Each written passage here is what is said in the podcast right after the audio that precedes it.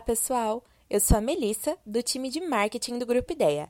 Bem-vindos a mais um episódio do CanaCast, o podcast do Grupo Ideia dedicado ao setor canavieiro e às novidades técnicas e tecnologias da produção de cana. Hoje, o episódio trouxe um tema que requer atenção especial – a doutora Leila Lúcia Dinardo Miranda, agrônoma e pesquisadora do Centro de Cana do Instituto Agronômico de Campinas, é especialista em entomologia e nematologia do setor sucroenergético e conversou com Dib Nunes, CEO do Grupo Ideia, sobre a influência do fogo na produção de cana, enfatizando os incidentes e o que acontece com as pragas e aos inimigos naturais quando o canavial está em chamas.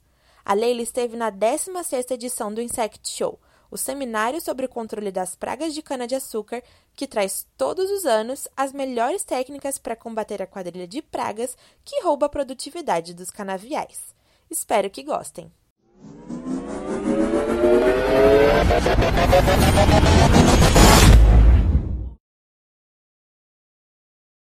Pois é, pessoal. Já dando prosseguimento no 16º Insect Show, nós temos a honra e a satisfação de receber aqui uh, a doutora Leila Dinardo Miranda, que é uma das maiores especialistas na área de entomologia e nematologia que nós temos no setor. Ela, eu gostaria de, de homenageá-la, porque ela tem contribuído maravilhosamente com seus trabalhos. A Leila hoje é uma referência. É referência no que faz e no que fala. Por isso nós trouxemos ela aqui hoje, na nossa sala de visitas, para bater um papo. Nós vamos falar, de um modo geral, sobre a influência do fogo. Né? É fogo para todo lado. Então, é, infelizmente, com essa seca, o, os acidentes com fogo aumentaram demais. E nós estamos curiosos para saber o que acontece quando um canavial pega fogo. Em relação a quê? Em relação às pragas, em relação aos inimigos naturais. Então, a doutora Leila, que ela é formada pela Faculdade de Ciências Agrárias e Veterinárias de Jabuticabal, tem mestrado em entomologia feita na USP, na Exalc USP, e tem doutorado em genética concluído também na USP. A Leila, que é atualmente pesquisadora do Centro de Cana do Instituto Agronômico de Campinas, atua na área de manejo integrado de pragas e nematóides da cana-de-açúcar. Leila, muito obrigado é, pela sua presença aqui. É, eu espero que o pessoal aproveite bastante esse bate-papo, porque numa rodinha de amigos eu estava conversando semana passada e eles me perguntaram: puxa vida, pegou fogo lá, queimou, tem usina que queimou coisa de 15, 20% de canaviais. O que vai acontecer agora é, com o meu controle de pragas? Será que eu tenho que mudar a minha estratégia? Será que vai dar mais praga? Será que e os inimigos naturais? Então nós vamos passar a bola para Leila e, e, na nossa sala de visita aqui no 16º Insect Show, vamos ter informações muito úteis, informações importantíssimas sobre esse comportamento, sobre esse manejo. Leila, nós vamos começar então, vamos começar então falando sobre a cigarrinha, os fenóforos, as pragas que estão ali encostadas no solo, que são as que primeiro sofrem com as queimadas. Fique à vontade e seja muito bem-vinda. Obrigada, Dib. É um prazer estar aqui, é uma honra estar no Insect Show. Fico muito feliz com o seu convite. Bom, na verdade, essa é uma pergunta que todo mundo fez. Esse ano foi um ano bastante difícil Algumas usinas tiveram extensas áreas é, com fogo, tanto fogo na cana em pé, como fogo na palha.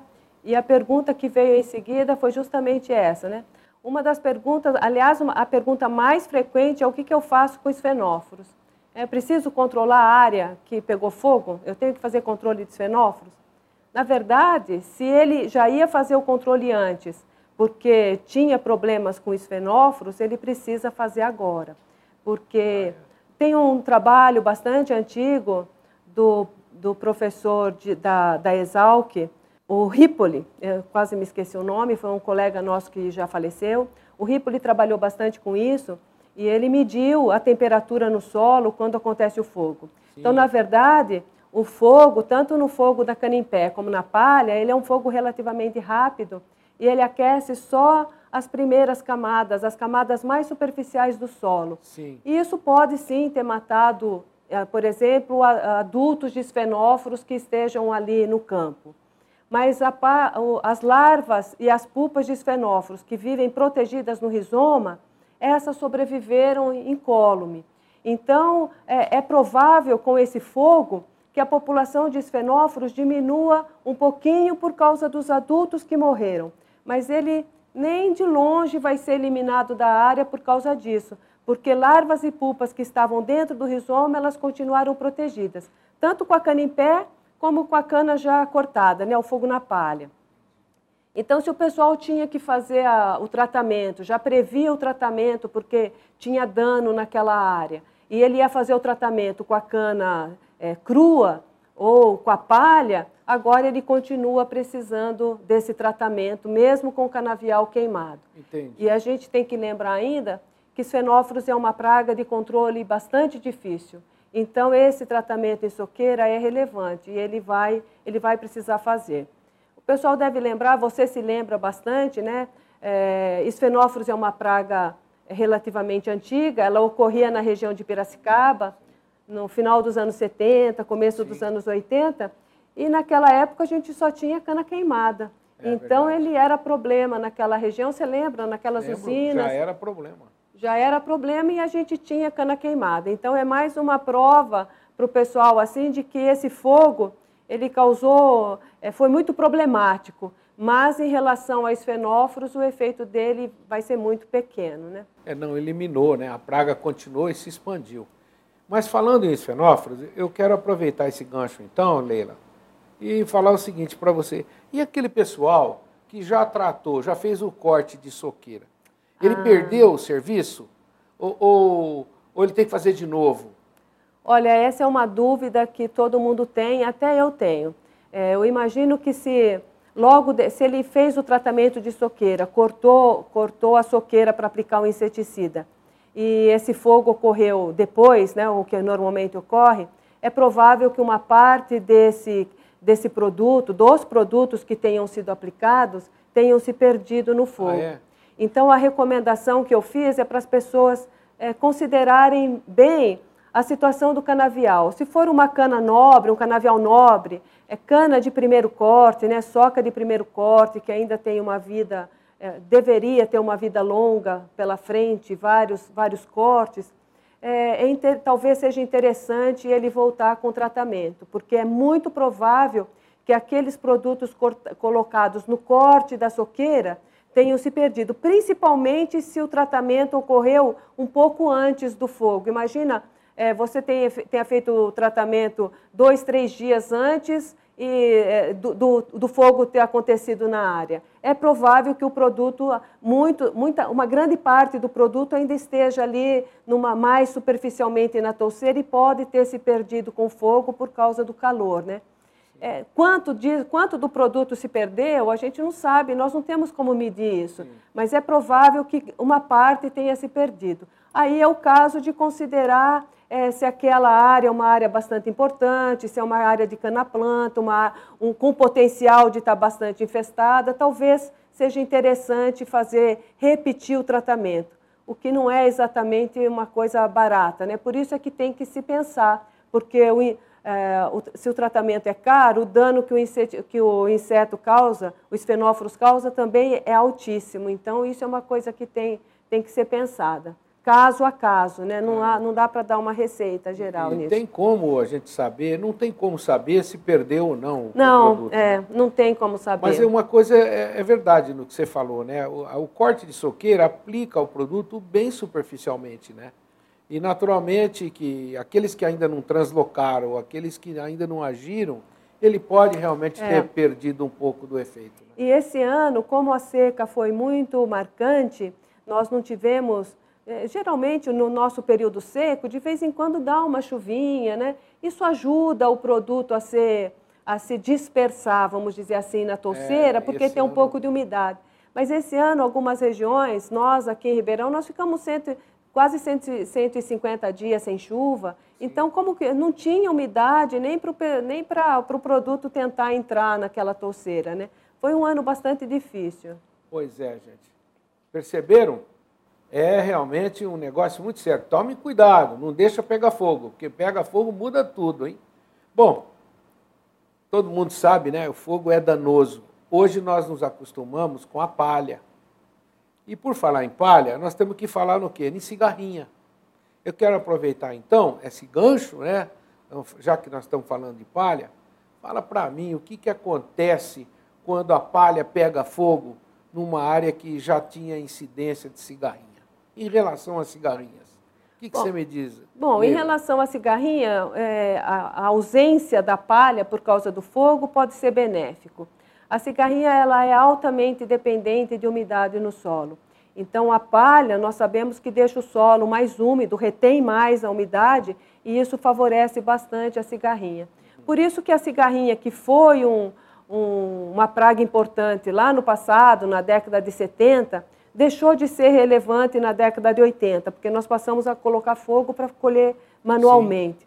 Mas com a volta da colheita de cana crua, com a palha no campo, a cigarrinha se tornou um problema. Então, quando a gente coloca fogo, ou pega fogo, né? desculpa, não colocamos fogo, mas quando pega fogo na palha, ou no canavial em pé, não vai ter palha ali acumulada, ou muito pouca palha resta, e com isso o solo vai ficar mais seco, vai prejudicar o desenvolvimento da cigarrinha. Mas da mesma forma que eu falei para esfenóforos, isso vale também para cigarrinha.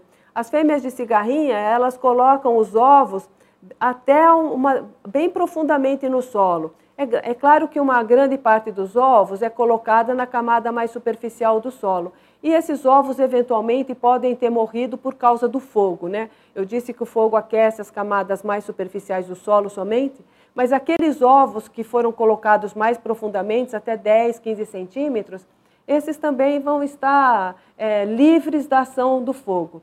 Então, o que, o, o que os produtores vão ver é que nessas áreas que pegaram fogo, ele vai ter uma população menor de cigarrinha, porque uma parte dos ovos é, realmente é, morreu. Mas ele não vai estar livre das cigarrinhas, porque uma parte também vai sobreviver, porque os ovos estão, estão mais profundamente no solo. E eles já perceberam isso, é, porque uh, nos anos anteriores, né, quando ocorria fogo em uma área ou outra, eles percebem que vem a cigarrinha, que no mar, o, o fogo não chega a matar todos os ovos, então uma parte ainda vai sobreviver.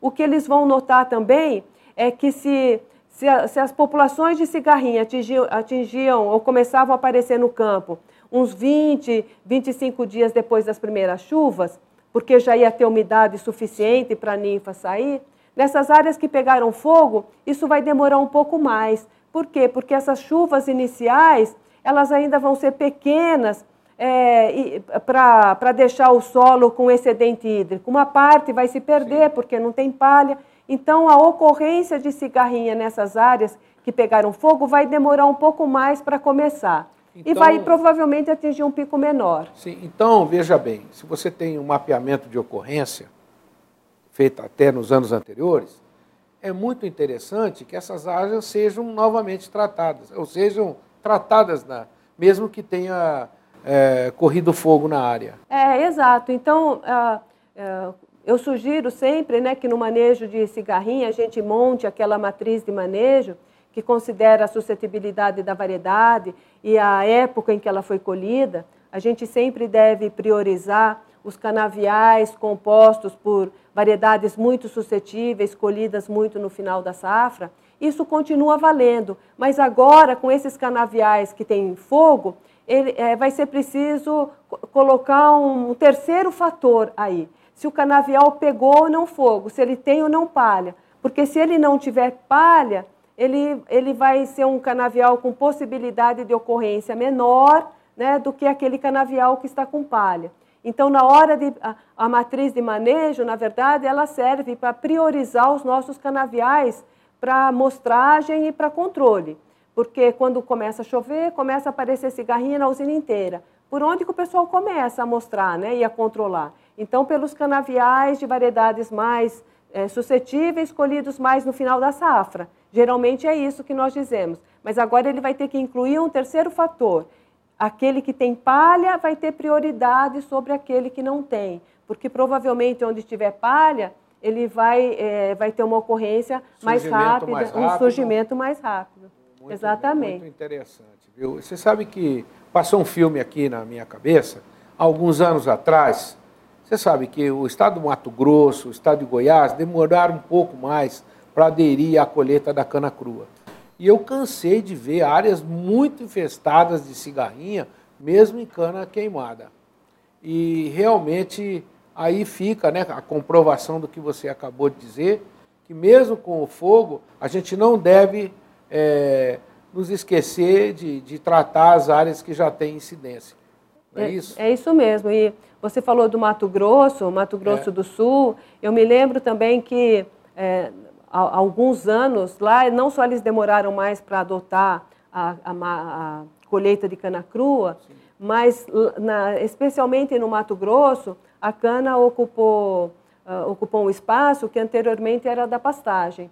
E mesmo em cana planta lá, nós tínhamos uma ocorrência muito grande de cigarrinha das raízes, porque ela saiu do pasto, essas cigarrinhas saíram do pasto e começaram a atacar a cana que foi plantada no lugar. Sim. Então, cana planta com, com cigarrinha das raízes. Eu costumo sempre dizer para o pessoal, olha, a gente fala que cigarrinha é uma praga é, que tem na palha ou que foi beneficiada pela palha. Mas vocês têm que lembrar que a cigarrinha não é uma praga de palha, ela é uma praga da cana. E ela, para as populações crescerem, ela precisa ter um hospedeiro, que no caso é a cana, e umidade no solo. Se ela tiver um hospedeiro e umidade no solo, ela vai ocorrer em cana, em soca queimada, em soca de cana crua, em cana planta. Então ela precisa só da cana e de umidade no solo, só disso.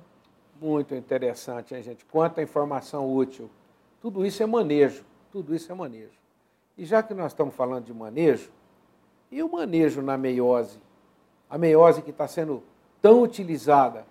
É, eu tenho visto infestações graves de, de, de broca, e você estava me dizendo agora mesmo que o esfenófilos é um problema sério.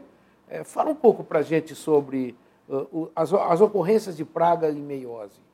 Bom, a meiose, quando eu, é, quando eu vou falar da meiose, eu sinto o pessoal ficar bastante decepcionado ou com vontade de me matar, na verdade, né? Porque eu acho a meiose uma, uh, com muitas vantagens, né? E por isso que o pessoal está está adotando hoje. Você, tem, é, você não tem o gasto com transporte de mudas, então tem uma série de vantagens. Eu acho muito linda a meiose, tudo isso. Mas o problema está é, relacionado a, a, pragas. Você disse para mim, antes de nós começarmos, que você estava falando de broca. Realmente costuma ter ataques bastante intensos de broca e meiose, mas eu nem me preocupo muito com a broca, porque eu acho que pra, com a broca a gente tem soluções é, muito boas.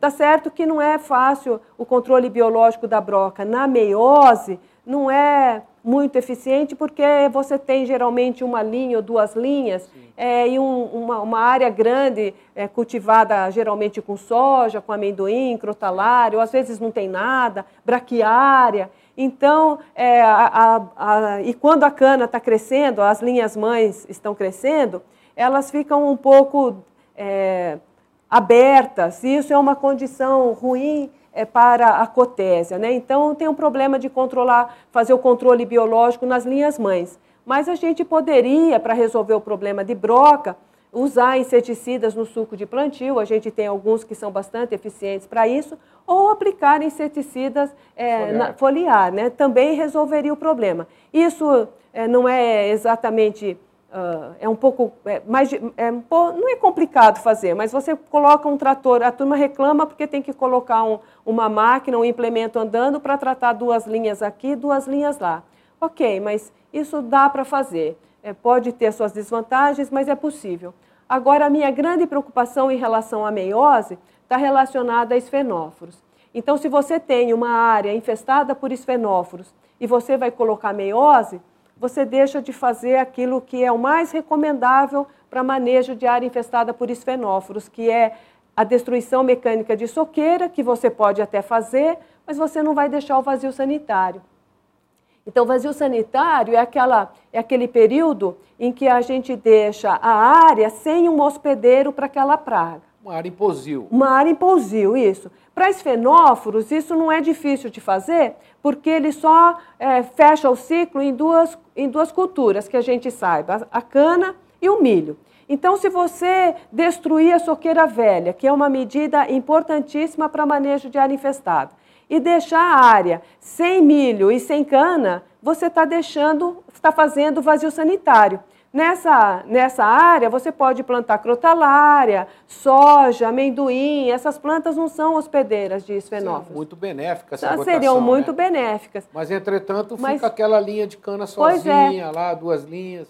Aquela linha de cana sozinha, ou aquelas duas linhas, elas são assim um imã. pro- Atrativo. um atrativo e é e ela que vai permitir o adulto que eventualmente sobreviveu na área ou a larva que sobreviveu à destruição mecânica e se transformou em pupa e a pupa em adulto, é. ela vai ser um atrativo para aqueles insetos e eles ah, e aquele vazio sanitário que era para deixar o inseto que sobreviveu eh, morrer de fome, vamos dizer assim, é, não vai, essa situação não vai ter, porque todos os insetos migram para essa linha mãe e você tem um ataque muito grande na Leila, linha o que, mãe. que nós temos que fazer para a gente, é, vamos dizer, mitigar um pouco isso daí? Olha, eu acho que ali a gente tem algumas opções. Bom, é, como entomologista, né, Dib, eu, eu tenderia a ser radical e falar assim, olha, se você tem esfenóforos na área, você não pode plantar meiose.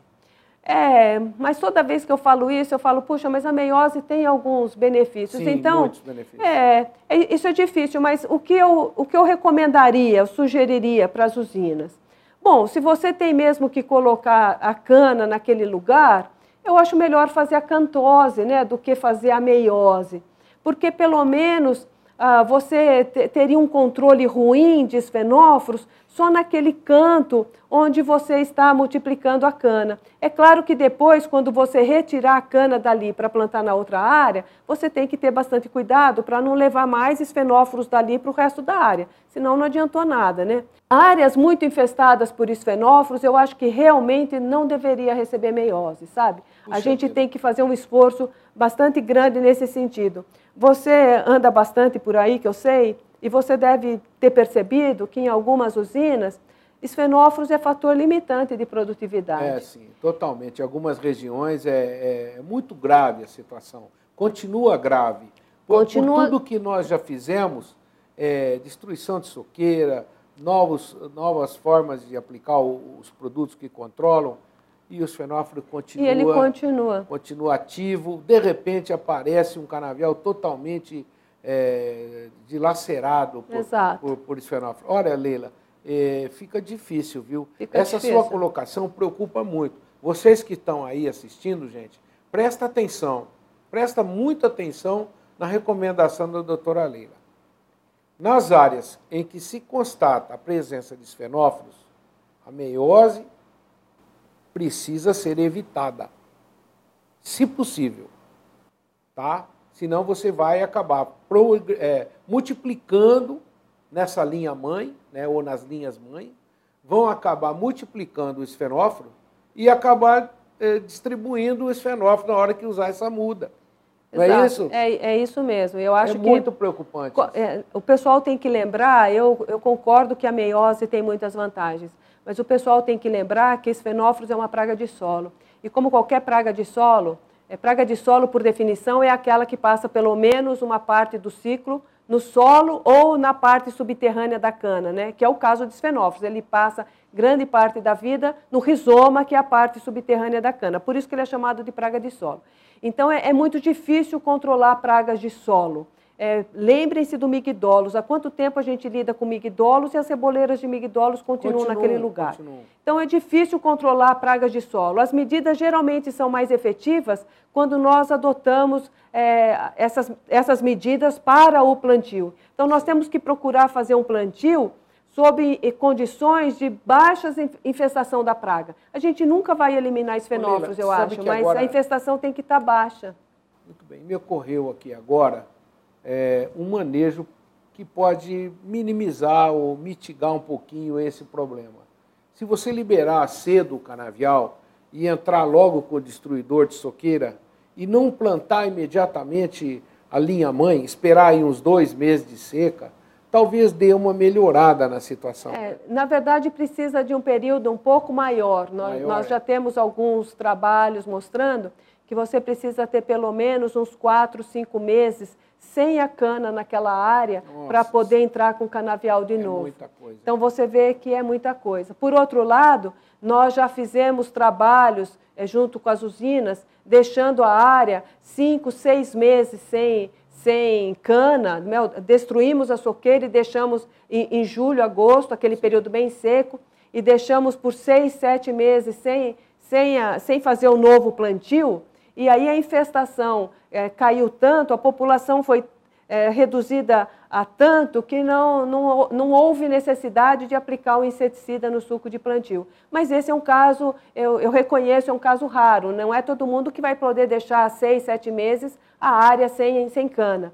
Mas a gente tem que procurar fazer o melhor possível, pelo menos naquelas áreas que têm populações médias a altas de esfenóforos. Muito bem, muito interessante são recomendações práticas. É, vejam só que o problema dos fenófilos ele se agrava em algumas situações. A, a Leila acabou recomendando até fazer uma cantose, em vez de entrar direto na meiose. É, talvez faz a cantose e já planta a área, né? Faz uma multiplicação. Talvez seja mais fácil ou melhor para controlar uma praga que ela esteja toda ali centralizada no, naquele local. Naquele local, é, um pequeno viveiro. Pelo menos na, na outra área, né, que não tenha meiose, ele vai poder fazer um bom, um bom controle. E dá né? tempo de avaliar é, se tem é, a presença. Exato. O ideal seria, né, o ideal seria destruir a soqueira toda daquela área infestada e trazer a muda de um local que não tem esfenóforos, uma área livre de esfenóforos. É isso, é isso que seria o, o ideal. Muito bom, são informações muito úteis, são informações importantíssimas aquele pessoal que se preocupa em controlar pragas e que está fazendo meiose, uma prática que vem aumentando a cada ano, prestem atenção no problema dos fenófilos. Os fenófilos é muito mais grave na meiose. Como disse a Leila, é até mais grave do que esses intensos ataques de broca que nós temos visto. Esses até que têm controle mais simples. Exatamente. Bom, e para encerrar a nossa conversa, a nossa conversa está muito boa. A gente poderia ficar aqui um tempão extraindo essas informações úteis de você. Mas eu acredito é, que o básico você passou para os nossos amigos que estão nos assistindo. Nossos amigos e nossas amigas. É, só para encerrar, aquela pergunta-chave, né? Daquele, daquela pessoa que se preocupa com o meio ambiente.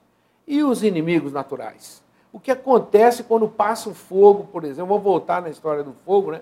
Nós falamos um pouco de meiose, mas vamos falar do uh, fogo, a seca. O que acontece com os inimigos, os inimigos naturais quando sofrem o impacto de uma seca prolongada ou de um incêndio? Bom, a grande parte dos inimigos naturais em cana é composta por formigas, formigas predadoras, né, do gênero Solenopsis, Feidole, tem inúmeros outros gêneros em, é, nos nossos canaviais, mas esses geralmente são os mais frequentes. Essas formigas, elas têm ninhos que ficam subterrâneo. Então, é claro que uma parte é, das formigas que estavam ali é, na, na superfície do solo morreram. Mas o ninho, provavelmente, os ninhos ficaram mais protegidos. A seca prolongada também prejudica esses inimigos naturais. Isso é muito evidente porque quando a gente é, conduz experimentos durante todo o ano fazendo coleta de inimigos naturais, nós percebemos que na época seca do ano há uma queda brusca, bem, bem acentuada Sim, de inimigos isso, naturais. Eu mencionei isso agora mesmo numa, na apresentação de um outro colega nosso, e eu falei, olha gente, com seca intensa, a queda de inimigos e, naturais é, é, é violenta. É violenta. Então, já tivemos essa queda por causa da seca e agora por causa do fogo. Então, é, a, a população de inimigos naturais é, deve cair e isso é ruim. Até eles são, nós não podemos esquecer que os inimigos naturais representam 80, 90% dos. Aliás, são os responsáveis por controlar 80, 90% dos ovos e lagartas pequenas de broca, Sim, né? Verdade. Mas a gente ainda tem outros inimigos naturais que controlam as brocas maiores dentro do como, como é o caso de tesourinhas, Sim. né?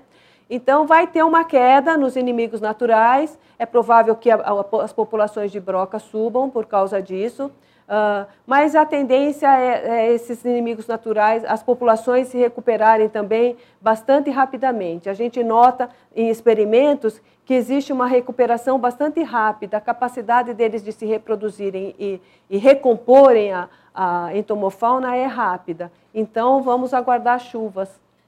Muito bem. É, mas atenção, né? Não custa Mas atenção nada. não custa, é, exato. Logicamente, esse ano que vem agora, provavelmente, nós vamos ter também maiores infestações de broca, principalmente, né? É. é. Até é... restabelecer essa população de inimigos naturais. Olha, é, nós temos é, o tempo esgotado, é, mais uma conversa muito gostosa, muito bacana, recheada de dicas, né? Informações úteis os nossos amigos que, que produzem cana, os produtores, as usinas, entendeu? E principalmente aquelas pessoas que lidam com o manejo de, de, de pragas na cultura da cana. Eu queria agradecer de coração a presença da doutora Leila aqui, que veio assim nos atender mais uma vez, ela que participou de todos os Insect Shows até hoje, né? Todos os 16. Acho que não falhou é, em nenhum. Não, eu acho que eu, eu falhei atrapalhava as férias dela, né? é, ele atrapalhava as minhas férias. É, esse ano, Dib, foi o coronavírus, mas tudo bem. Tá certo, pelo menos isso, eu escapei de um. É. Mas ó, vamos agradecer à doutora Leila, uma conversa muito gostosa. Eu quero passar uh, para ela fazer as despedidas desse imenso público que nos acompanha e que a maioria é cliente ou então usou os serviços da Leila ah, em algum dia para o controle de pragas. Fica à vontade para despedir dos amigos. Bem, pessoal, foi um prazer estar aqui com vocês. Agradeço muito o Dib pelo convite. É um prazer, Dib, sempre estar aqui no Insect Show.